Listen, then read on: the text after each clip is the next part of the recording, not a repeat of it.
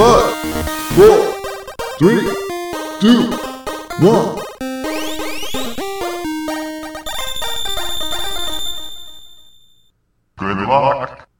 Bienvenidos chutacupas. Esto es el último Phoenix Down, episodio 40.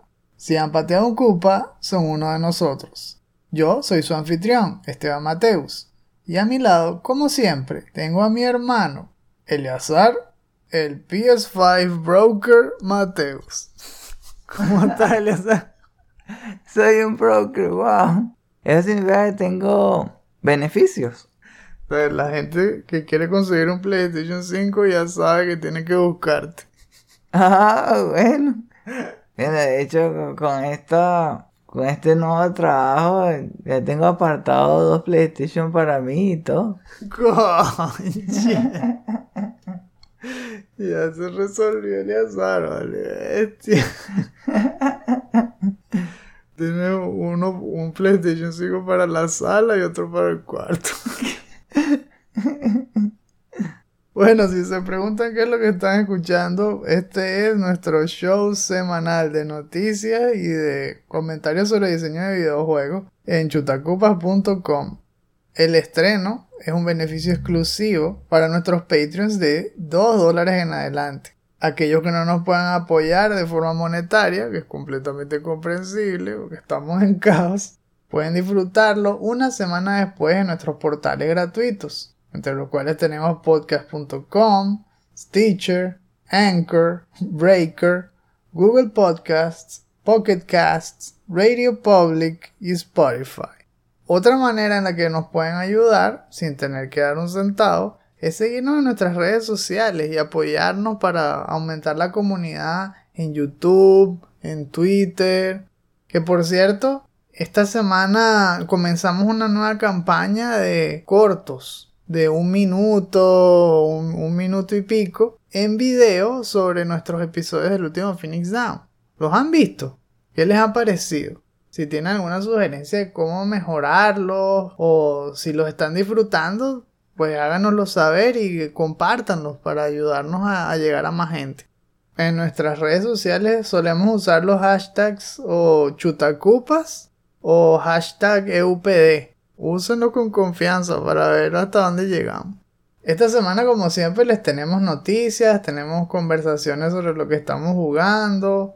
En particular, vimos muchos rumores y por eso nos fuimos con uno de ellos en la primera parte de los noticieros. Esta vez con respecto a NetherRealms, pero vimos otras cosas ahí. Por ejemplo, hoy mismo que estamos grabando, salieron un montón de rumores de Nintendo y que, que viene un nuevo Mario Kart y, y que el mismo equipo que hizo Mario Odyssey está haciendo Donkey Kong. ¡Qué barro! También tenemos que eh, ahondar un poco más sobre por qué es tan difícil conseguir un PlayStation 5 y si la situación va a mejorar o no. Así que bueno, ya es fin de semana, es hora de que se relajen, se olviden del trabajo, suban los pies en la mesa, pónganse cómodos y vamos a hablar sobre videojuegos.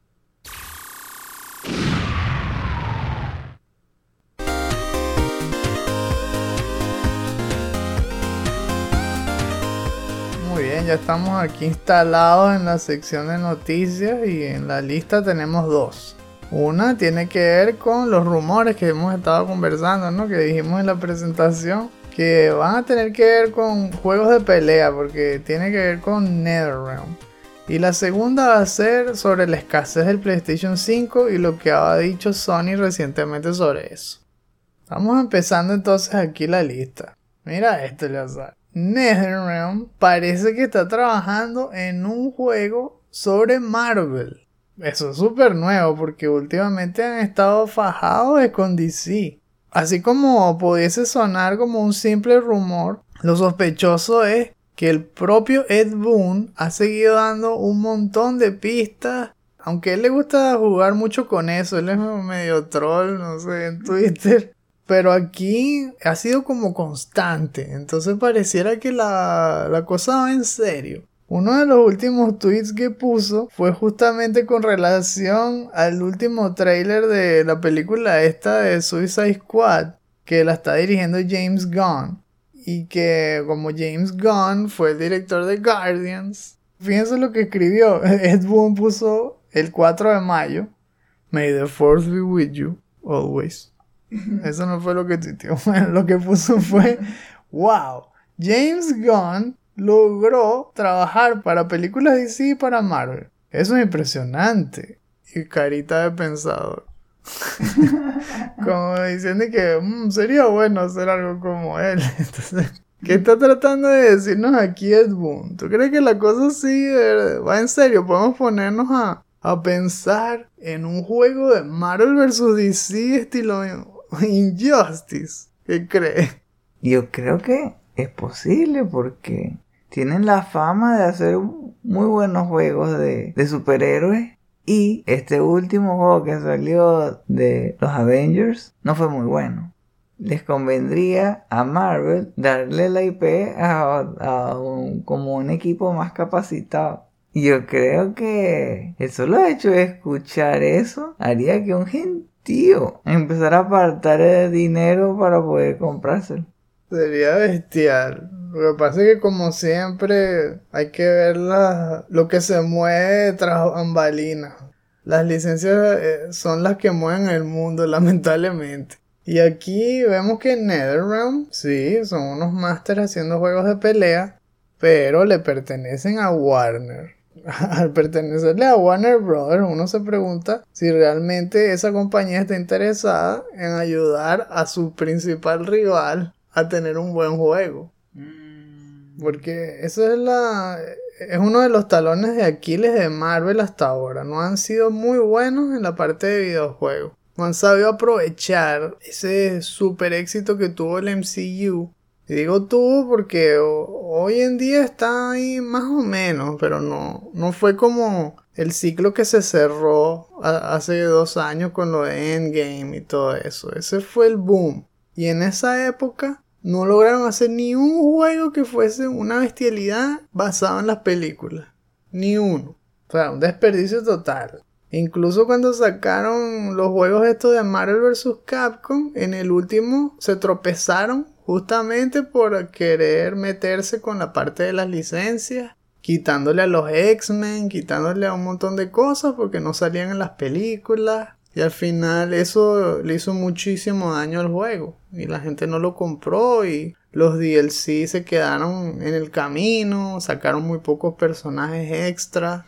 Y la otra parte fue obviamente el juego de los Avengers que se estrenó el año pasado, que fue una gran desilusión por lo repetitivo y que le faltó pues explorar más esa parte del modo historia, se quisieron más afincar en la parte de que fuese un game as a service. Y recién ahora es cuando se está empezando a ver noticias de que sí le van a poner los trajes y los skins de la película. Ahora, un año después, cuando ya va a salir en PlayStation 5 y todo, es un poco tarde. Entonces están trastabillando ahí. En cambio, DC está teniendo un éxito tras otro. Está teniendo una lista buenísima de juegos de todos los géneros. Por un lado tenemos los Arkham, los Batman Arkham. Luego estamos viendo que viene el, el de Suicide Squad, que también se ve bestial de Rocksteady. Está la serie de Injustice. Todo lo opuesto. Y ahora entonces los van a ayudar. No sé, o sea, habría que mover mucho dinero ahí, ¿no? Porque si es verdad que lo que es la propiedad de superhéroes hoy en día está en el tope, ¿no? Pero no necesariamente por uno solo, porque como dijimos, Marvel está teniendo altibajos con todo este asunto también de Disney Plus. No todas las series son exitosas. Por ejemplo, tenemos lo de WandaVision, que fue muy buena, la mayoría de la, de la temporada. El final fue más o menos. Y luego vimos que se tropezaron con The Falcon and the Winter Soldier. Que sí fue buena en parte, pero en la otra la historia también aflojó mucho, se metieron en discusión, mucha discusión política, a la gente no le gustó mucho. Luego viene Loki, que posiblemente sea mejor. Pero estamos viendo mucha competencia. Hay como mil series al mismo tiempo y todas son de superhéroes. Está que sí, la de Jupiter's Legacy, pero no es de Marvel, eso es de Image Comics, de, hecha por Mark Miller. Que no fue un boom tampoco, pero ha sido buena, buenas críticas. Invincible, que es una serie animada de Amazon Prime, que salió en marzo, a finales, ¿no? De, de Robert Kirkman. Entonces, de que vale la pena hacer cosas sobre superhéroes, es cierto. ¿Cómo lo harían? Si es que realmente lo harían. ¿Sería una nueva saga o es que lo van a meter en Injustice? Porque de verdad que si, si lo hicieran estilo Injustice quedaría bestial. Ese motor de animación que tienen, de animación facial, el equipo que ya está especializado en hacer juegos de pelea, la forma en que diseñan a los personajes, cómo les adaptan las habilidades y todo, seguro que van a brillar. Por fin podría jugarse, qué sé yo, Iron Man contra Batman, perro, Thanos contra Darkseid. Un montón de peleas que valdrían la pena jugar. O sea, es como tener casi que Death Battle de game. ¿no?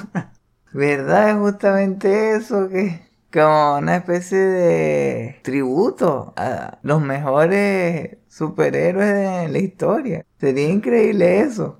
Pensar así en las combinaciones es que lo deja así como ya emocionado con, con que la posibilidad sea al menos de 5%. El problema que le veo es el roster. Porque si ya con Injustice se, se complica la cosa, si es Marvel vs DC se duplica. ¿Cuánto van a tardar haciendo ese juego? Imagínate. Por lo que hemos visto desde que fundaron NetherRealm en el 2010, es decir, hace ya 11 años, pues han tratado de intercalar juegos como cada dos años cada uno. Que si en el, en el 2011, si os recuerdan, salió el Mortal Kombat, el reboot, que en realidad es como Mortal Kombat 9. Luego, en el 2013 fue el primer Injustice. En el 2015 salió Mortal Kombat X. Luego en el 2017 Injustice 2. Y en el 2019 Mortal Kombat 11. Como ven, ya estamos tarde. Se supone que este año saldría Injustice 3. Pero no ha habido ningún anuncio, ningún trailer, nada que nos haga pensar que realmente va a salir ese juego este año. Porque obviamente se atravesó el COVID el año pasado. O sea que pensando de buena manera, tendríamos Injustice 3 para el 2022. Pero no sabemos. ¿Para cuándo estaría el de Marvel? Porque si se meten con Marvel además, yo creo que eso es un año más de trabajo. Así que tendríamos que ver qué es lo que va a suceder. Pero vale la pena soñar, ¿no? Eso es más que una Civil War, ya eso es una guerra interdimensional. Pero sería épico.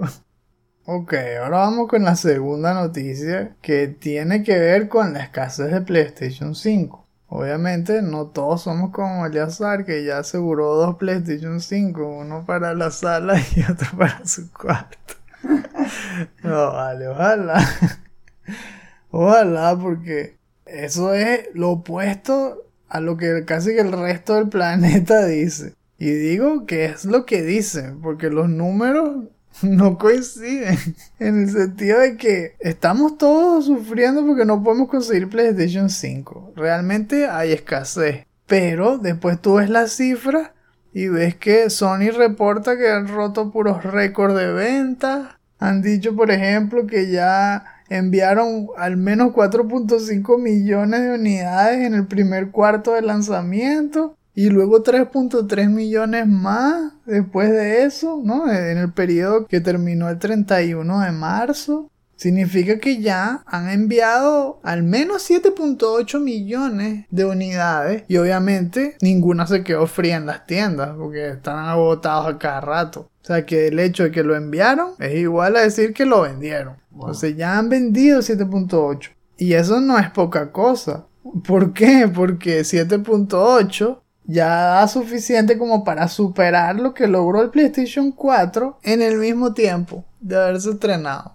¿No te parece súper loco eso? Me parece más ilógico porque ha sido imposible de conseguir y en cambio el PlayStation 4 no fue tanto. O sea, todavía se podía encontrar, sí se agotaba, eso sí, los primeros meses se agotó, voló, pero reponían el stock con cierta frecuencia.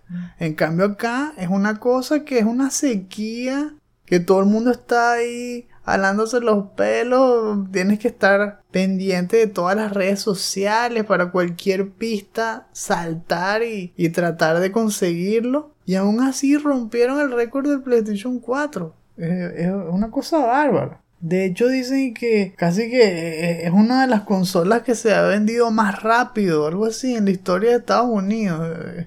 Loquísimo, ¿no? La cosa. Por un lado esto, pues están rompiendo récord. Por otro lado, nadie los puede conseguir o muy poca gente lo consigue.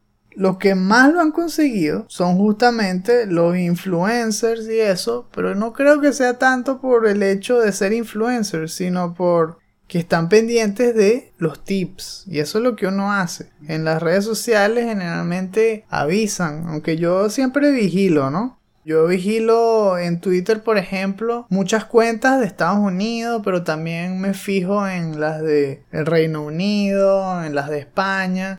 Y hasta ahora he visto que es mucho más fácil comprarlo en Estados Unidos. Porque en las cuentas de Europa avisan que va a salir un nuevo stock mucho más lento. En cambio en el de Estados Unidos cada semana al menos hay alguna tienda que tiene nuevo stock.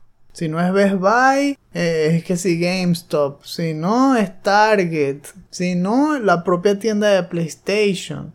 Pero verlo en España es súper difícil. Yo creo que la única vez que vi así grande con anuncios fue en febrero. Fue a finales, como el 26, 25 que si dijeron, mira, en FNAC nos va a llegar una nueva, una nueva ola de, PlayStation o, en Game, no sé qué broma. Pero hoy en día, nada. Estamos ahí caminando en el desierto, no hay nada, no hay PlayStation 5. Y los que lo ponen, vuelan. Entonces las únicas opciones son o comprarlo súper caro por revendedores o agarrarlo en bundles, porque eso también las tiendas lo están haciendo. Los venden, pero. Ah, bueno, pero no te lo vendo solo. Aquí tienes un control más, tres juegos, no sé qué broma, el cargador y tal. Y uno que agarro, pero calma. Porque tú estás tratando de ahorrar. Nada más por comprártelo. Porque cuesta 500. Y quieren vendértelo a 700 porque le inflan el precio metiéndole un poco de cosas que tú no quieres.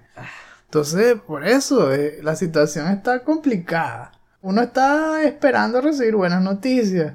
Pero lamentablemente eso no es lo que han dicho los, los mandamás, ¿no? El, CEO, Jim Ryan y, y los encargados de la producción están diciendo que no va a mejorar mucho la cosa este año, porque no solamente está coincidiendo todo esto con los retrasos que hizo la pandemia, sino que parecido a lo que sucedió en aquel entonces con Nintendo en los 80, que hubo una gran escasez de microchips y eso hizo que salieran menos juegos y que tuviesen que apretar con lo de las licencias para decidir qué juegos sacar a las tiendas y cuáles no. Bueno, hoy en día la cosa como que tiene que ver con una parte que se llama superconductores los máster ingenieros electrónicos sabrán mucho más sobre ese tema, ¿no? Y podrán explicarlo, pero parece que tiene que ver con partes para fabricar procesadores. Especialmente tiene que ver con los CPUs o con los GPUs, es decir, no solamente está afectando la fabricación de PlayStation 5, sino tarjetas gráficas y tablets y muchas otras cosas. Es decir, Muchas compañías andan detrás de estos semiconductores y por eso esta escasez está afectando varios rubros, no solamente los videojuegos.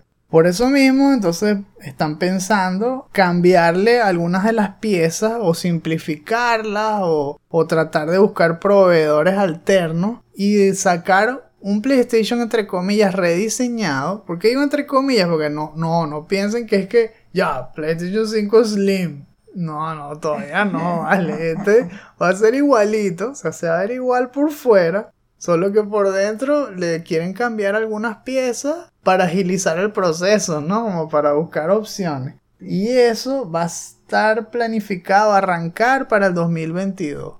Ah. Sí. O sea que para este año todavía va a estar súper difícil la cosa. Y todavía falta para Navidad. Todavía bastante tiempo para Navidad, así que hay que, eso sí, estar pendiente desde ya, para si lo quieres para Navidad, porque en serio todo el mundo está en lo mismo, todos están pendientes, ya sea para comprarse su primer PlayStation 5 o muchos lo que hacen es que se lo compran es para revenderlo a cada rato. Ese también es el problema, que si fuese, bueno, uno que otro, no, es que hay gente con bots dedicados a agarrarse todos los PlayStation 5 para revenderlos al doble o quién sabe cuánto más. Y bueno, toda esta noticia de, que se van a ir por otro nuevo diseño vino de un site de noticiero que se llama Digitimes. Que parece que tiene que ver con el campo de la manufactura y tal. Y es un site taiwanés. Pero bueno, cuando interrogaron a el CFO de Sony, que se llama Hiroki Totoki, pues simplemente dijo que ellos todavía eh, están optimistas pues de seguir rompiendo récords, seguir ganándole a los récords que impuso el PlayStation 4, pero que igualmente no pueden asegurar que va a aumentar mucho la producción. O sea, va a seguir la cosa muy parecida a como está ahora. Sin ese cambio se quedarían hasta sin vender. No sé, ahora te imaginas, o sea, si realmente no hay forma de darle la vuelta a los semiconductores, yo creo que sí. O sea, es seria la cosa. Y no puede llegarle en, peor momento. O, no sé, o no sé qué te parece a ti, porque por un lado eso crea escasez y la escasez, como siempre, favorece a la compañía porque hace ver a su producto con mayor valor pero al mismo tiempo frustra, ¿no? No sé si el Xbox está siendo tan difícil de conseguir porque el Xbox no ha vendido mucho. Entonces no sé si es que han producido menos o si de verdad uno puede ir a una tienda y conseguirse un Xbox Series X así todo fácil. Yo no creo, ¿no? Eh, el PlayStation 5 es el que está teniendo ahora muchísimo más éxito en todo. No solo en ventas, sino también obviamente en, en juegos. Están saliendo los mejores juegos ahora para PlayStation 5 todavía, porque el Xbox promete, pero todavía le falta muchísimo. Y de hecho, el que iba a salir este, el Halo Infinite, ¿se acuerdan que el año pasado lo que mostraron fue defectuoso, ¿no? Y tuvieron que posponerlo por casi que indefinidamente. Todavía no sabemos si lo acomodaron. Y ahora el otro estudio de ellos, que se llama The Coalition, sacó un reportaje esta semana diciendo, casi que miren, les tenemos una buena noticia y una mala. La buena es que todos nuestros juegos van a ser en Unreal 5. O sea que van a usar un motor mucho más potente.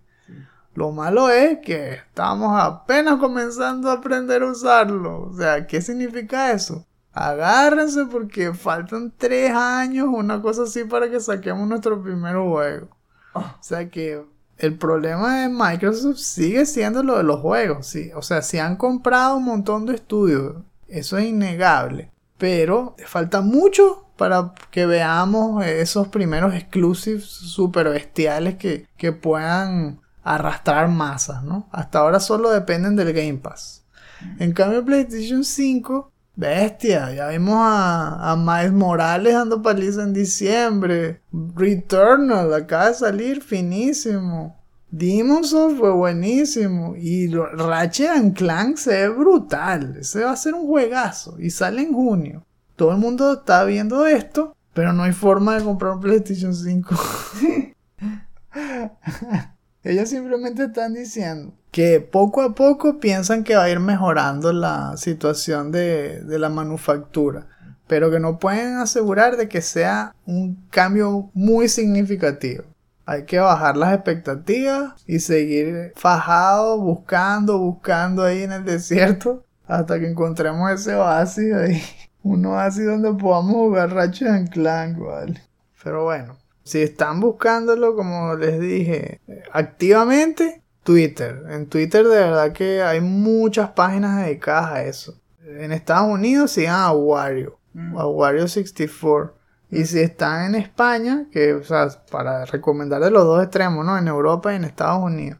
En España sigan las cuentas de Amazon, obviamente, amazon.es. PC Componentes también vende, pero lo venden bundles, eso es lo malo. Un bundle entre 470, 650, dependiendo de las ediciones. Es decir, o si es la digital sola o si es la que tiene disco, lector de disco. FNAC también, Media Market, el corte inglés, o sea, los, los sospechosos de siempre. Síganlos a ellos. Lo malo es que todo el mundo también los sigue, así que hay que brincar. Apenas digan, mira, nos llega ya, ya están, tienen que estar logueados, tienen que tener la cuenta creada, meterlo en el carrito y darle comprar y cruzar los dedos para que la página no se caiga y todo. Lo otro es que todavía estamos temprano y los juegos están empezando a salir. O sea que no es urgente tampoco. sé que estamos diciendo que hay juegos buenos y, y, todo eso, ¿no? Pero no es indispensable todavía tener un PlayStation 5.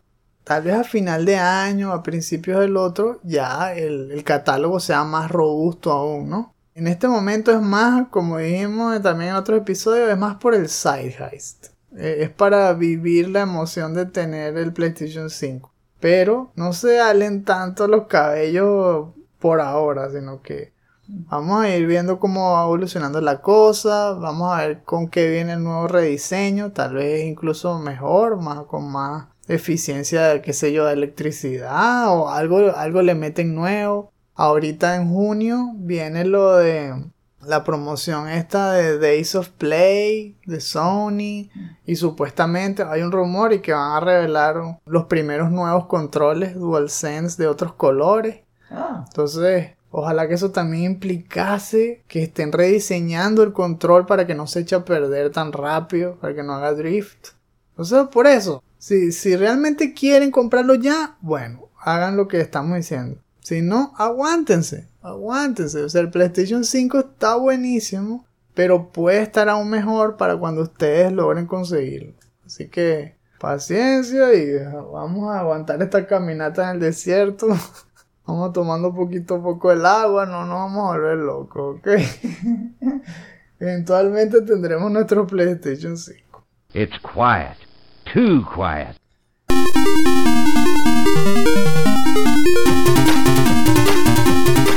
Ok, ya estamos aquí en lo que estamos jugando. Y en mi lista, bueno, tengo Final Fantasy VII Remake. Y en la tuya, Project Diablo 2. No se están cansando, ¿verdad? No están hartos de esto. si quieren puedo hablar un poco de control. Que hace tiempo que no hablo también. Porque de hecho lo terminé. Ya, ya le saqué platino y todo. Y me gustó. las únicas cosas que vi, como siempre, eran los picos estos de dificultad. Estaba también el, lío de que aunque uno llegara a ser máximo nivel en vida y todo, muchos enemigos igual casi que te pueden matar de un golpe. Hay mucho que depende también de cuáles son los mods esos que tú eliges, que son mods personales o mods para las armas. Y realmente uno empieza a ver los mejores mods es al final cuando empiezas a hacer mucho grinding. Porque lo que más me costó, aunque no lo, no lo crean, fue lo de las benditas countermeasures. Esas countermeasures es como los challenges, son puros retos que fabrica el juego de forma aleatoria. La cuestión es que te mandan a matar un cierto número de enemigos o matar a enemigos con ciertas armas o en ciertas zonas. Pero a veces uno se atasca. Y lo que vi, pero lo vi medio tarde, es que tú le puedes decir que la deseche. Tú le puedes decir abandon. Y él te genera una nueva. Entonces yo, por alguna razón, pensé en aquel momento que las misiones eran un número limitado. Y que si yo le daba abandon, la borraba para siempre y eso me iba a afectar en el trophy que el trophy era casi que hacerlas todas, porque eran 25. Entonces yo pensaba que si borro una, tal vez ya arruino este playthrough. Pero no, resulta que las genera, son como que random. Entonces, si ven una que no les conviene, bórrenla. Yo creo que ustedes, si hacen eso, pueden sacar el trofeo más rápido. Todo lo demás lo hice, pasé los dos DLC. El segundo, que es el de Foundation, me costó mucho menos que el primerito, el de Alter Events, el de Alan Wake con la pelea esa imposible al final. No, no, Yo creo, es que yo creo que la de Alan Wake sigue siendo más difícil en comparación porque los enemigos todavía dicen que son nivel 9 y tal. En cambio en The Foundation eran 7, 8. Yo creo que, que sí, la de Alan Wake era de mátense, quieren jugar esto, vengan, vamos, le vamos a dar pura paliza. Al final pues lo terminé y hasta jugué la parte de, de la rocola esa donde uno mete moneda y son misiones todas difíciles. Pasé una al menos. Y después que, no, no, como ya le saqué platino, pasé una, check, check. no voy a hacerlas todas. Y en el DLC pasé también lo que era la maquinita esta. Creo que le llamaban Shom, algo así. Que es básicamente lo mismo, puros waves, un survival ahí. Ese también lo jugué. Algo rápido que les iba a decir de Final Fantasy es que sí, seguí jugando un poco con lo de Aeris y estuvo bien fino, paseando ahí en el sector 5. Muy similar a lo que pasa con Tifa, que todos conocen a Tifa y a ti no. Bueno, igual aquí todos conocen a Aeris y a ti no. Visitas la casa de Aeris y conoces a su mamá y todo. Luego hay mucha conversación, mucho character development entre Aeris y Cloud. Eso estuvo bastante bien. Y algo curioso fue que en la ciudad te consigues otra vez al chamito ese genio que hace materia. Que, en serio, ¿te parece que fuese un adulto que le lanzaron un spell y lo volvieron niño? Es un genio. ¿Qué haces tú aquí? Porque tú no estás en Shinra ahí trabajando y ganando millones. Ahora hay que hace un simulador VR donde tú puedes pelear contra un Guardian Force y si le ganas te, te fabrica la materia. Y que barro este chamo. Entonces peleé contra Shiva y también estuvo bueno. Eso me recordó también, aunque eso también era en el 7. Había veces que tú peleas contra los Guardian Force y si le ganabas lo destapaba. Porque iba a decir que me recordaba Final Fantasy XIII, porque peleas a cada rato contra los Guardian Force y todo y los destapo. Entonces sí, la pelea estuvo, estuvo candela, aunque ella es de hielo. y de hecho, justamente esa es su debilidad. Entonces me tuve que fajar fue a usar a Fira y también a, sobrevivir suficiente como para invocar a Ifrit. Y ahí fue donde por fin le pude dar medio paliza y, ganarle, La primera vez me, me ganó ahí. E, ese juego es, demasiado bueno. Eh, en las próximas les sigo contando. Vamos a ver con qué nos viene el En mi playthrough estuvo a punto de ser una especie de déjà vu, pero no fue así. Comienzo la partida y sale, ah, hay un necromancer que está en el Chaos Sanctuary y está a punto de pelear contra Diablo. Y que, bueno, me uno a la partida y lo ayudo a matar a Diablo, como la otra vez, ¿verdad? Me meto en el portal y voy corriendo. Y cuando llego, está el cadáver de Diablo ahí tirado en el piso. Ah, ah, ya le ganaste. Ah, muy bien, muy bien por ti. De repente Veo el icono del jugador, está yéndose como más hacia una de las esquinas del santuario. Y digo, ah, bueno, me imagino que está recolectando drops, tal vez necesita agarrar dinero, qué sé yo. No pasan ni 10 segundos y se desconecta. Ah, como que lo único que quería era hacer esa misión y ya. Indio comido, indio ido. Y la cosa es que el nombre de la, del mundo de, del juego era Acto 5. Pero se fue antes de comenzar el Acto 5. Bueno, quedó ese mundo solo para mí, como si estuviera jugando single player. Y dije, vamos a aprovechar. ¿Qué es lo que me tocaba en la lista? Ir a matar a Nilasak. Me metí dentro del templo, llegué hasta el nivel más profundo ¿sabes? Tratando de cuidarme de que no me hiciera el corpse explosion ese y me matara un golpe, ¿no? Porque además mi personaje es de solo electricidad. Entonces no tiene nada para estallar en mil pedazos de hielo a nadie. ¿Qué era lo que hacía? Como hacía la otra vez con el otro personaje en... Con el paladín en Hell, ¿te recuerdas? Que si eran inmunes al hielo, lo que tenía que hacer era como traérmelos, alejarlos de, de que los estuvieran buscando, del, del summoner o quien fuera, y me los mataba bien lejos para que no los pudiera revivir, ¿no? Look at the flowers. bueno, llegaba un rato, veía que los minions me veían, Tal vez dejaba que trataban de pegarme un golpe. Total, era normal y el, el porcentaje que me pegaran era bajísimo. Dejaba de que fallaran un par de golpes ahí y me alejaba, ¿no? Lo cómico fue que después de todo eso, que aparté a todo el mundo, ya estaba listo para pelear.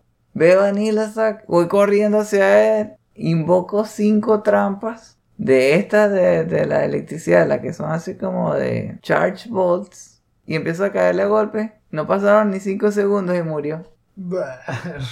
Entonces al final como que le dediqué tiempo a eso sin, sin necesidad. Como que es, es débil la electricidad, no sé. Mi debilidad, no. Pero un momento, tienes que Sentry de electricidad. ¡Ah! Bueno, y cuando hice eso, lo dejé hasta ahí grave. Porque después de eso tenía una misión que era al menos dedicarle una hora a hacer un videojuego para prepararme para el Game Jam. Uh, La semana que viene iré. ahora haré una pelea contra un Nil Attack más decente.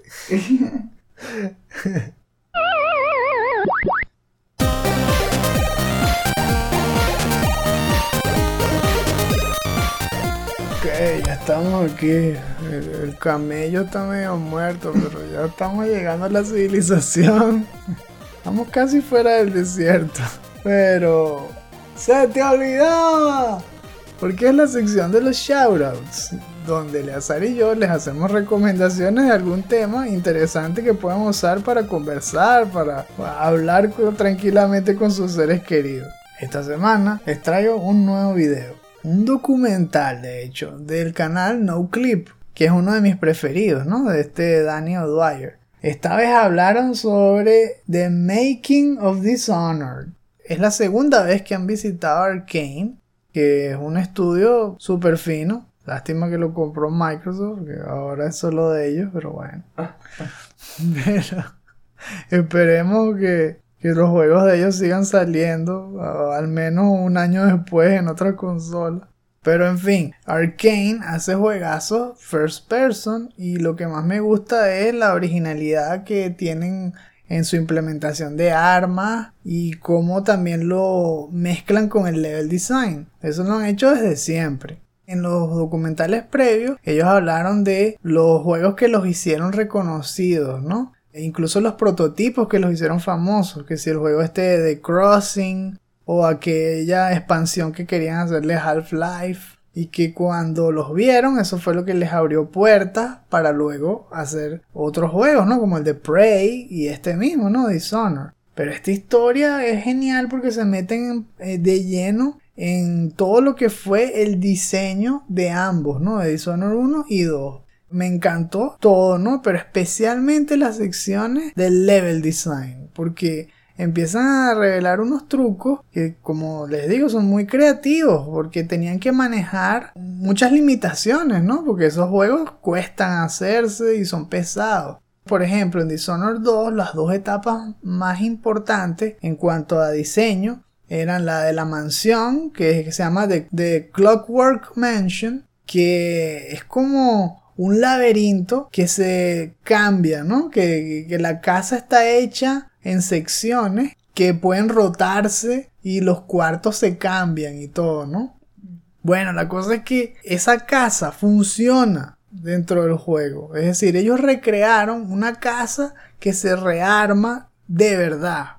No es todo en efectos y, y que tú nada más ves lo que está frente a ti, sino que si tú alejaras la cámara y te salieras de las paredes y lo enfocaras, verías la casa funcionando realmente. Es decir, ellos tuvieron que imaginarse como un ingeniero hacer una casa cuyos pisos roten y giren y se ensamblen en distintos cuartos dependiendo del tema de la habitación y todo. O sea, es increíble como, como explican esa parte. Y la otra etapa es una en donde uno salta de tiempo, hace saltos al futuro y al pasado. Tuvieron que hacer el mapa como si tú estuvieses caminando ahí, ¿no? En dos tiempos distintos. Bueno, resulta que lo que hicieron fue duplicar el mapa y colocarlo los dos, uno encima del otro, en el motor, ¿no? Pero la única variante, digamos que sería el, el eje, no sé si es el eje Z, Porque ellos dijeron el eje Z, pero me parece que como está encima del otro no sería el, el eje Y, porque estaría flotando uno encima del otro. Bueno, la cuestión es que lo que hacían era teletransportar al jugador al mapa de arriba cuando estabas moviéndote en uno y luego el mapa de abajo en las mismas coordenadas pero variando el eje Y para dar la ilusión de que estabas moviéndote en el pasado o en el futuro. Por unos truquitos súper buenos, muy interesantes. Yo creo que les va a encantar. Sobre todo si les gusta esto, ¿no? Este tipo de juegos sci-fi y todo. Y ver cómo lo hacen, ¿no? Eso es lo, más apasionante. Así que les dejo el enlace en la descripción. Por mi lado, yo les tengo un video que está más inclinado hacia la parte de programación, más que de, del diseño. Ya me puse a investigar, ya que en el trabajo estoy más enfocado en la parte de Ubuntu. Quise buscar desarrollo de videojuegos en Ubuntu. Lo que me arrojó YouTube fue los mejores lenguajes de programación para videojuegos para el 2021 en general. Y me encontré con un canal bastante interesante. El nombre es genérico, pero me gustó la manera en que hace los videos esta persona. Es como inglés, tiene ese acento inglés y eh, los videos son estilo... Son dibujos, parecidos a Star Crates. Pero los dibujos se van armando es parecido como a videos que se encuentran en YouTube que son como de autoayuda o, de mejoración. Que al final tú te das cuenta que es un dibujo gigante. Que si dice que son 10, 10 tips y cada slide es un tip y vas viendo como poco a poco se va dibujando y va pasando a la otra parte del dibujo y así hasta que al final se aleja la cámara y ves que todo al final era un dibujo gigante. Ah, ok. Bueno, pero en este caso no es un dibujo gigante, sino que es tal cual, todos se van armando poco a poco así. Bueno, me pareció, no sé, una experiencia amena, en verdad. Me gusta la manera en cómo eh, eh, la persona se expresa también, tipo como Kyle. Es bastante natural. Se nota que eso es lo que estaba hablando. El video se llama The Best Programming Language for Game Development 2021. How to Become a Game Dev. Y el canal se llama The Game Dev Channel. Pero no deje guindando a la gente. ¿Cuál es el mejor programa para hacer juegos? Fue interesante porque dijo que el mejor lenguaje es C. Oh. Y yo creo que tiene mucho sentido. Porque cuando quise trabajar en la industria de los videojuegos, Claro que la primera compañía en la que pensé fue en Blizzard, por todo el asunto de, Diablo 2. Eso fue en el tiempo que estaba Diablo 2 ya en el, en, el boom. Fue como por el 2000, creo que fue. Me di cuenta que si querías ser programador en Blizzard, tenías que saber de C. Entonces ya por ahí entró como que la semilla.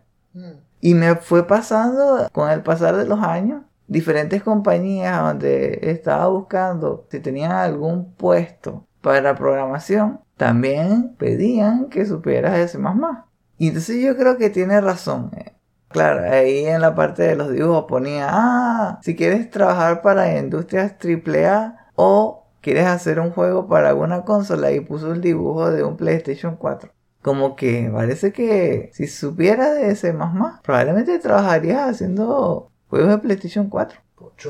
Ese es el mejor. Pero si no sabes mucho de programación, recomendó C Sharp.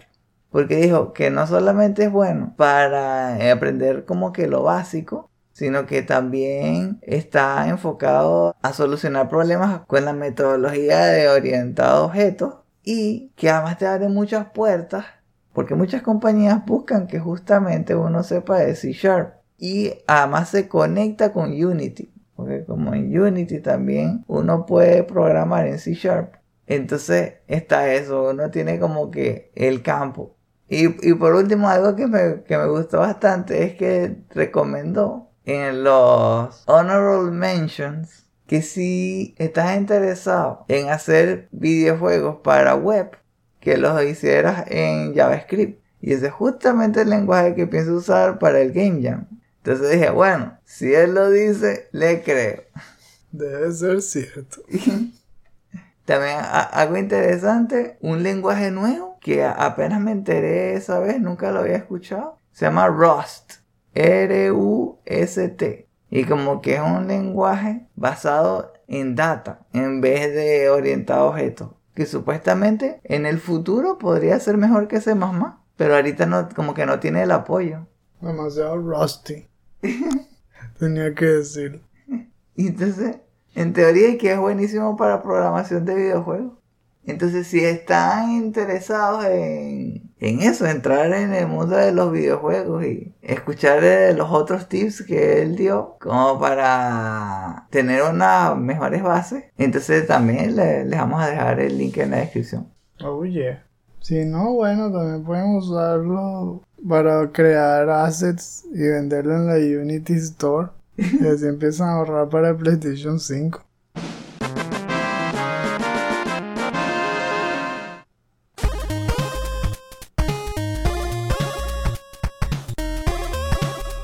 Es hora de terminar este episodio.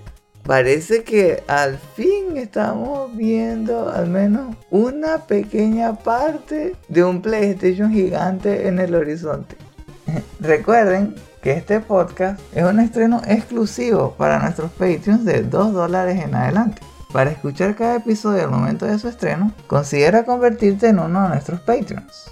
Si llegaron hasta aquí, gracias por habernos acompañado. Si quieren más contenido como este, incluyendo artículos y reseñas, no olviden visitar nuestra página chutacupas.com, así como nuestras cuentas de Twitter, Instagram y Facebook, donde verán noticias sobre juegos desde indie a AAA, promociones de nuestros productos y clips de nuestros programas. Dejen sus comentarios en la sección inferior. Queremos saber lo que piensan sobre lo que hablamos en este episodio. ¿Piensan que realmente es posible que NetherRealm Studios traiga de alguna forma un personaje de Marvel en un juego de Warner Brothers? ¿Habrá alguna especie de workaround? Para mí sería el mejor backdoor shady deal que pudieran hacer. Seguro que ponen que los de DC siempre le ganan a los de Marvel. Ah, verdad, verdad, esa, esa es la condición. Que Batman le gane a todos, ok, no importa quién. ¿Verdad? Capaz lo traiga de alguna manera, pero así con un handicap. ¿Creen que Sony se va a dar pura paliza con la entrega de los PlayStation? ¿O su nueva estrategia le va a funcionar? Si algo de lo que dimos en este episodio les pareció interesante, aprendieron algo nuevo, pueden dejarlo también en los comentarios, mencionando tal vez una idea, alguna frase que les haya parecido útil. Los invitamos a que lo compartan con el hashtag chutacupas o hashtag EUPD. Si se suscriben al tier de Podcast Bonanza, sus comentarios podrán ser incluidos en los futuros episodios del último Phoenix Down. Al apoyarnos en Patreon, encontrarán muchos otros beneficios especiales que preparamos con gusto para ustedes. Por ejemplo, tenemos episodios exclusivos y acceso a nuestro podcast complementario, el último Phoenix Down DLC, que es un show dedicado a celebrar la nostalgia por los mejores videojuegos clásicos.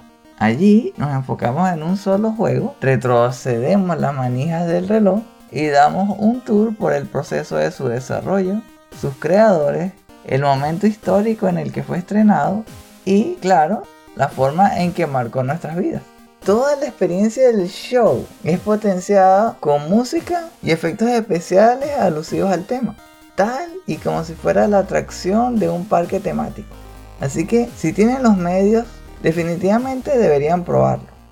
En los tiers más elevados hasta podrán obtener su propio avatar HD personalizado, dibujado a mano por Esteban. Si quieren saber más, visiten nuestra página patreon.com slash chutacupas. Ahora, con su permiso, nos vamos a preparar para grabar el próximo DLC que tiene que ver con Castlevania 3. Bueno, tendremos que hacer el esfuerzo hacer binge watch de la cuarta temporada de Castlevania en Netflix que se estrena mañana. Bueno, saben, por research. Lo haremos por ustedes. Solo porque son ustedes. Eh, son las cosas que tenemos que hacer que más. Nos vemos. Y recuerden, no hay quits, solo retries.